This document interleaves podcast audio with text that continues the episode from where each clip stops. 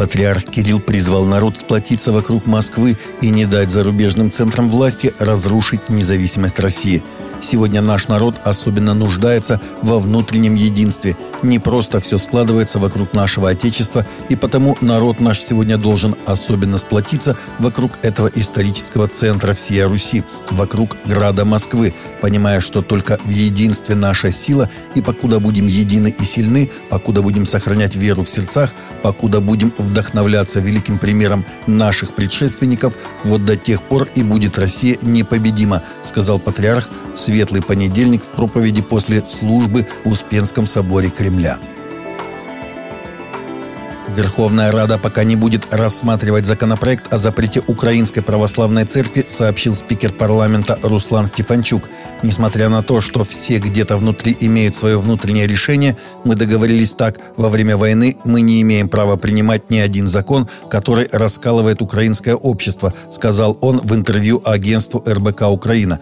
По словам спикера, власти опасаются появления на Украине тех, кого подозревают в нелояльности и симпатиях к России. Этого нельзя допустить, потому что украинская нация должна быть единой. Будем разбираться совсем после победы, заключил Стефанчук.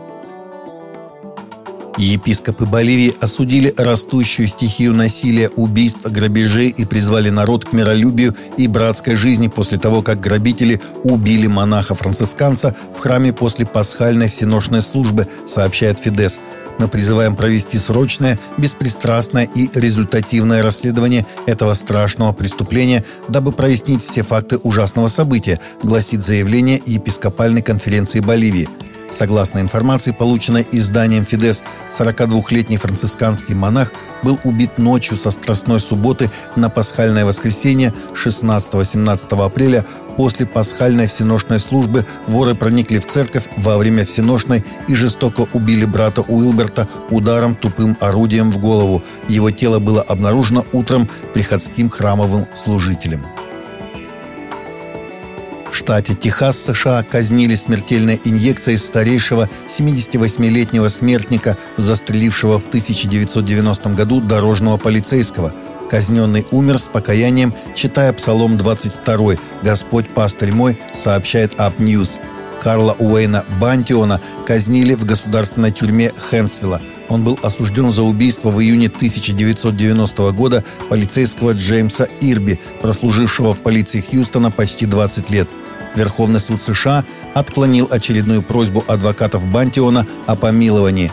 Тюремщики допустили к Бантиону духовного наставника Барри Брауна, разрешив тому молиться вслух и прикасаться к смертнику.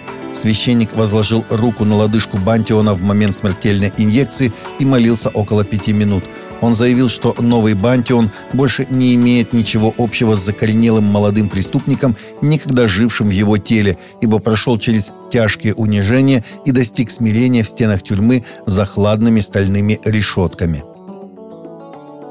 Американская христианская благотворительная организация помогла эвакуировать и найти дома почти 1200 сиротам из Украины с начала военной операции – благотворительная организация «Изагая. Новые горизонты для детей», возглавляемая клиническим психологом, который много лет работал с травмированной молодежью с 2009 года, сотрудничает с детскими домами в Украине.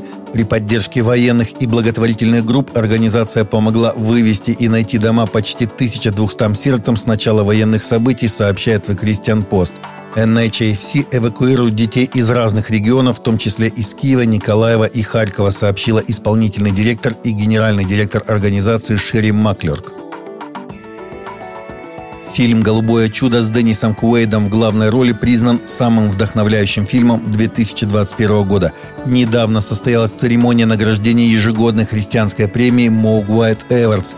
Драматический фильм о попытке спасти разорившийся детский дом от закрытия получил главную награду «Самый вдохновляющий фильм 2021 года», сообщает The Christian Post. «Я очень рад, что фильмы с сильным библейским посылом продолжают вызывать ажиотаж в кинотеатрах и на стриминговых сервисах комиксах, заявил основатель и издатель Moving White Тед Бэр.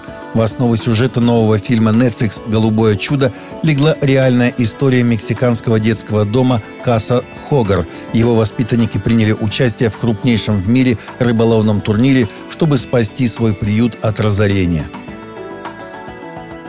Практически каждый десятый россиянин, 9%, в настоящее время считает вполне нормальным и допустимым для сограждан, состоящих в браке, иметь любовные связи на стороне.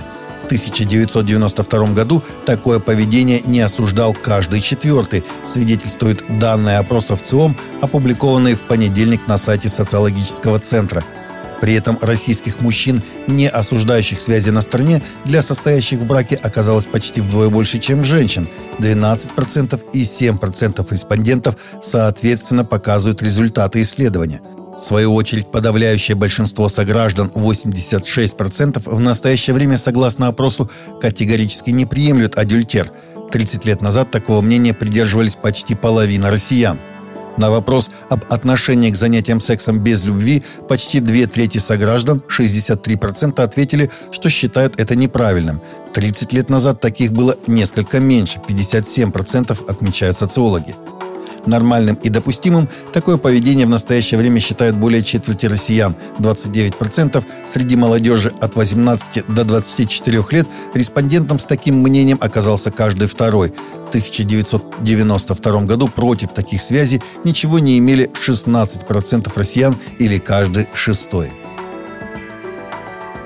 Таковы наши новости на сегодня. Новости взяты из открытых источников. Всегда молитесь о полученной информации и молитесь о мире для всех и каждого.